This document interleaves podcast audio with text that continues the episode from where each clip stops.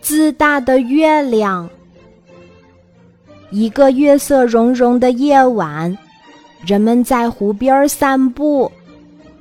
此时，风儿停歇了，湖面平静如镜。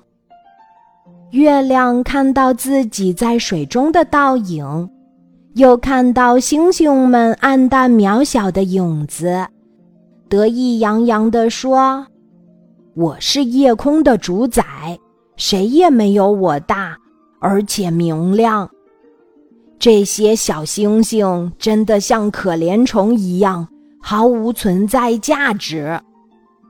不久，恰巧有一位母亲回答他儿子提出的关于月亮和星星的问题：“孩子，月亮本身不发光，但它能反射太阳光。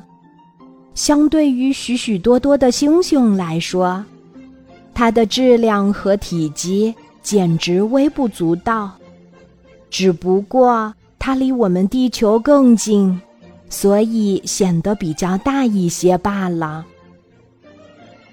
刚好月亮听到这句话，它羞愧难当，一下子躲到一块云层的背后了。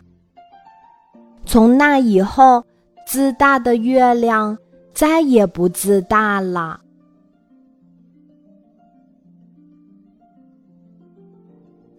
今天的故事就讲到这里，记得在喜马拉雅 APP 搜索“晚安妈妈”，每天晚上八点，我都会在喜马拉雅等你，小宝贝，睡吧，晚安。